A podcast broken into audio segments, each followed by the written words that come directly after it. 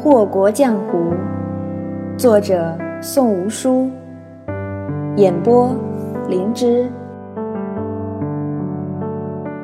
第二十三章：一怒为民夷。时光转瞬即逝，除夕策马而至。长安的除夕与别处自是不同，于偏静中透出些许纷繁奢华。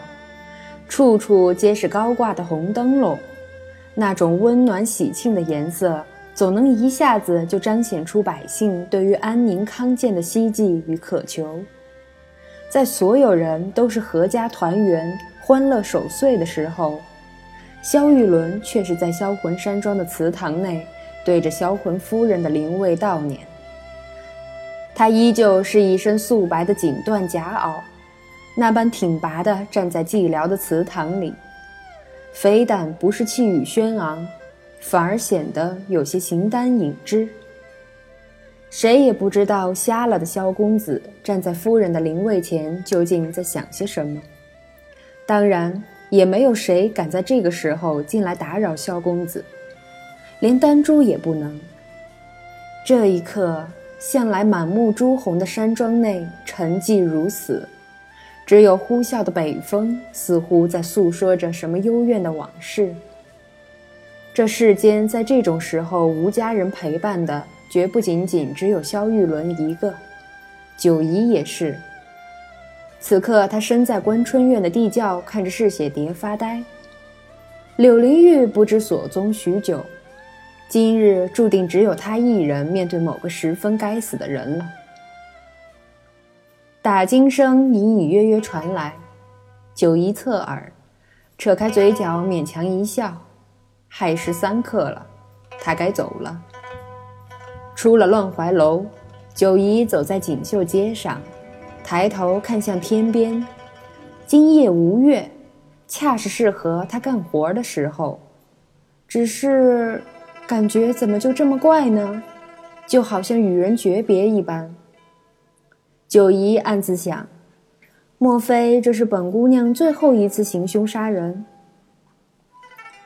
九姨手里的鸟笼罩着黑布，里头没有杜鹃，也没有画眉，只有四只幽蓝的嗜血蝶。她走得悠闲，宛若一个吊儿郎当的公子哥，晃晃荡荡不归家，专宿花街柳巷。路人太少了，堪称零落。偶然有几个，也都是急匆匆地往家赶。九姨看着那些人的身影，心下突然就很想笑。有人在家等着的吧？真是不懂珍惜，到了没人等的时候，就知道守在家里了。走了不多时，太傅府的牌匾已经可以瞧见了。九姨在巷口止住了步子，深吸了一口气，她脚尖点地。腾空而起，矫健宛若一只盯住猎物的黑豹。伏在围墙上的九姨环视一周，目光停留在南边的书房。很好，灯还亮着。手腕翻转，一枚流星镖飞射而出，穿破窗户，便钉在了秦昭伯端坐着的书案前。秦昭伯正在看销魂山庄的地形图。明日他就要率御林军与红衣大炮去剿了萧玉伦，他不得不仔细考量。哪怕这些天他已经把退路想了千百遍，他还是感到不够。那枚流星镖打断了秦昭伯的思绪，他浑身一震，但并不敢轻举妄动。周遭还是一片死寂。他大着胆子伸出手，拔下了那枚精致非常的流星镖。他什么也看不出来，鼻尖却萦绕着淡淡的血腥气味。秦昭伯蹙眉，怎么回事？就在这一瞬间，九姨推门而入，顺手关上了那扇漏风的门。他未曾蒙面，轻手轻脚，坦坦荡荡，好似是来拜访好友一般。他放下手中的鸟笼，朝秦昭伯做了一揖。轻声道：“冒昧打扰，还望太傅大人不要见怪。”秦昭伯愣住，当下心思活络起来。眼前这长生玉立的俊美公子，他从未见过。今日携凶器而至，恐怕不是善茬。他那边还在蹙眉思索，九姨一个闪身便到了他跟前，趁着他吃惊张嘴的瞬间，将另一枚流星镖射入他口中。呜咽的声音还未响起，秦昭伯性命已失。九姨看了那人露了一半的惊恐之色，冷冷地翻了个白眼。掀开鸟笼上的黑布，九姨取出一只嗜血蝶。那硕大的蝴蝶嗅到空气中的血腥之气，便朝秦昭伯口中飞去。九姨看着幽蓝的蝶身渐渐转红，眼睛微眯着，放出了第二只。秦昭伯的尸首迅速干枯。待到第三只嗜血蝶停住到他口中时，那原本壮实的身子已是枯槁成灰，干巴巴的，看不出半点原先的富态。打惊声复又响起，九姨微微点了点头，恰是子时，刚好赶上。他弯下腰，想要将笼子关好，却不料最后一只嗜血蝶猛然飞出了笼门。九姨训蝶近半个月，却从未见过这东西能飞得如此之快，恍如闪电，稍纵即逝。绝不能让嗜血蝶留在太傅府，若是让它在别处生产、抚养后代，届时长安城内必然嗜血蝶成灾，死伤无数。况且活物食禄，难保他不会领着官兵去乱怀楼。想到此处，九姨立刻飞身跃起。妄图可以将其捉回笼中。嗜血蝶原先生长在宽广高寒的西域，那里的寒风自原野呼啸而过时卷起的沙尘宛如滔天巨浪，在那处生长而成的蝴蝶，怎可能那般容易被捕？但见翩跹的嗜血蝶振翅而飞，九姨根本就来不及止住它的去势。怎么办？九姨慌了。这可不是能放走的东西。若是长安城内嗜血蝶成灾，那该有多少无辜百姓枉死？想到此处，他当下撸起袖子，拿起匕首，便在手臂上狠狠一划。那般凶险的蝴蝶，唯有用血才能制住。果然，温热的血气留住了嗜血蝶，它调转身子，飞速朝九姨的手臂飞来。九姨怕惊跑了他，只得任他停在自己的臂上，半点也不敢轻举妄动。他转头的一瞬，瞧见了秦昭伯书案上的地形图，长眉微蹙。九姨心念：销魂山庄的地形图，他拿这东西又有何用？正在他思索入神之际，嗜血蝶的啮齿突然咬住了他的经脉。一阵剧痛，险些叫他呻吟出口。九姨顿时知道不好，赶忙将地形图揣入怀中，并用尚未受伤的那只手提起鸟笼，侧身离去。临走，他都未曾忘了要将门窗大开，好让秦太傅的尸首干得更彻底些。血从手臂的伤口处渐渐流失，转而进入了嗜血蝶的体内。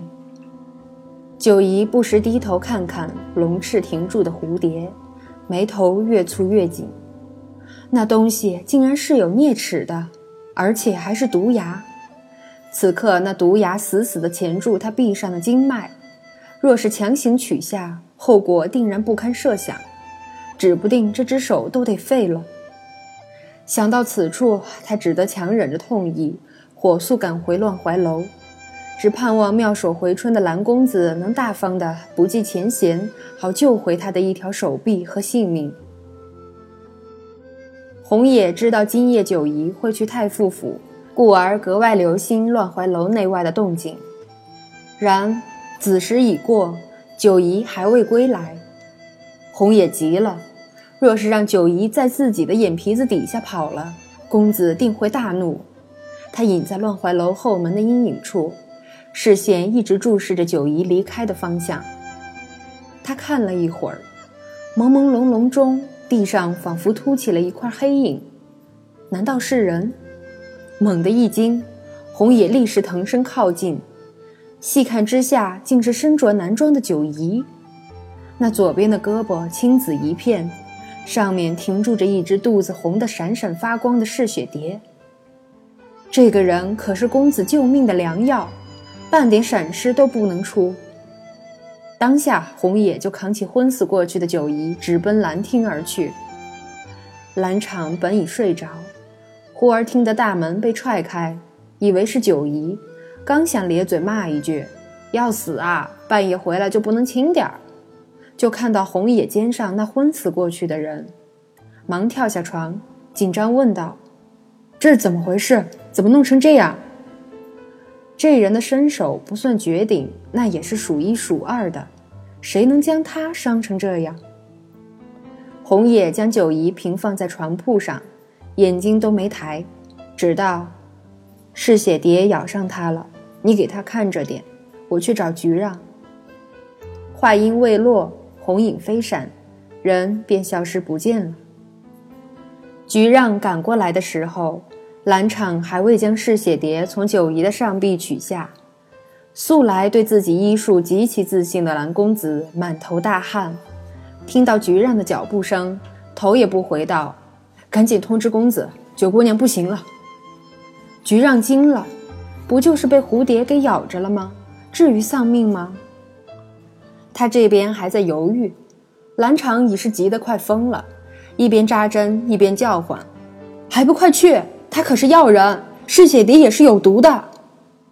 菊让这才知道事态严重，脸上淡淡的神色唰的就消失得一干二净，立刻回屋拿起笔写了一张条子，绑在信鸽腿上送了出去。半个时辰以后，乱怀楼门前马蹄声由远及近，候在大门前的红野立刻迎上去扶住了跃下马背的柳灵玉。红野也不知柳灵玉自何处回来，此刻情况紧急，他更是不敢多嘴，只在柳灵玉站定后跟在他身后。柳灵玉身上穿的不是素来深沉的宝蓝色锦衣，而是一件素白的锦缎夹袄，外面也未曾罩上雪白的狐裘披风。他看也未看红野，径直朝南馆去了。红爷只来得及见到一道白影。恍若闪电般消失，其他便什么也觉察不到了。怎么回事？柳灵玉推开门的时候，清冷的嗓音带着些许急切。信里只说九姨中毒昏死，他如今还不知究竟是发生了什么。局让赶紧跪下回话道：“九姑娘臂上的嗜血蝶取不下来。”兰场此刻还在给九姨扎针，不敢有半点松懈。柳灵玉蹙眉，平日里总是叫人觉得缱绻情深的眼角上吊着，生出几许寒冽的冷意。那眼光在触及到九姨的左臂时，更冷了几分。那一只是蝶王，只有蝶王饮血后才会腹背转红，光洁发亮。菊让心里的柳灵玉从来都是神色淡淡，微微含笑。哪里有过这般容色冷峻的时候？故而他意识到柳公子的变化时，吓得心里咯噔一跳。若不是跪着，恐怕早就后退好几步了。让开！柳灵玉上前挥开兰场的手，亲自给九姨把脉。那是一只素白温柔的手，纤长柔美。如今那不久前还满是淡淡粉色的指甲盖上，一片青黑。兰场见着这只手搭在九姨的脉门上，十分心惊。毒不可能这么快就漫上食指，公子难道是冻着了？柳灵玉却是不管这些的，面色凝重地放下九姨的手腕，冷声吩咐兰场道：“去把九转玉华还魂丹取来。”九转玉华还魂丹，药中圣品，就算是死人来上一颗。也能叫阎王还他几个时辰的阳寿。当年妙手观音扁云天偶然配成此丹，未留药方，举世只余六颗。原地为保销魂夫人萧将成万全，费尽心机也才弄来三颗而已。眼下柳灵玉竟要拿它来救九姨，这叫兰场愣在当场。愣着干什么？还不快去！柳灵玉面容虽然冷淡，心里却是怒极。至于为什么，那就难说了。他先前将九姨比作自家养的一条狗，既好办事又好逗弄，而此刻自家养的这条好使唤的走狗，竟然被自己另外养着的嗜血生灵给伤着了，偏偏咬上他的还是蝶王。此情此景，就好比内宅不宁，后院起火，祸起萧墙，无疑是柳灵玉管制无能，教导无方所致。而换一个角度来说，就算是宠物，养着养着也会生出几许感情的，更何况是人。他费尽了心思关照调养的一个大活人，怎么能未经他的准许就出了这等的纰漏？这个认知让柳灵玉分外恼火，而这恼火在心中几经翻转，继而生出几许后怕和惊慌来。这人绝不能有任何不测。他费尽心机，好不容易确定这人是药人，好不容易才快要将这人的气血调理到最盛，如今还没来得及取其血肉解毒，怎能这般容易就让他送命？然，能叫柳公子上心的，难道就只是“要人”这两个字？他太恼火了，故而忽略了内心蜷缩起来的那种痛感。其实他站在门口，见着九姨面色苍白地躺在大红撒花银丝锦被上的时候，心就猛地跳了几下。他以为是那人快要死掉的模样，叫他觉得自己快要无药可救的缘故。然而，这次他错了，他慌了，没有细想清楚内心紧张的原因。九姑娘在柳公子面前从来都是狗腿的拍马，下贱的溜须，样子虽然不堪，可也算是生龙活虎。再加上她动不动就是一袭倜傥风流的男装，更是衬得眉目清朗深刻，行动处毫不风神俊秀。哪里有过这般苍白濒死的模样？他躺在那处大红的被子里，锦缎鲜亮艳丽的颜色，更是将他苍白如纸的脸色衬得灰白异常。柳灵玉目光一触及九姨这般枯槁的脸色，就觉得这人马上便会一命呜呼。女子的睫毛较之男子稍短，极少会有长卷如鸦羽的，而九姨是个例外。她的经脉里流淌着是温姑家的骨血，是关外贵族历经千百年沉淀而留下的精髓。他的面容本就是如同西域胡姬一般深邃刻骨的，而此刻他虚弱的昏死过去，那漆黑的长睫遮盖住下眼睑处的一丝寂寥，脆弱的叫人心惊。这样的九姨在柳灵玉眼里。不是杀人不眨眼的杀手黄金，不是谄媚轻贱的九姑娘，而是一个垂死的药人，或者，是垂死的温姑明仪。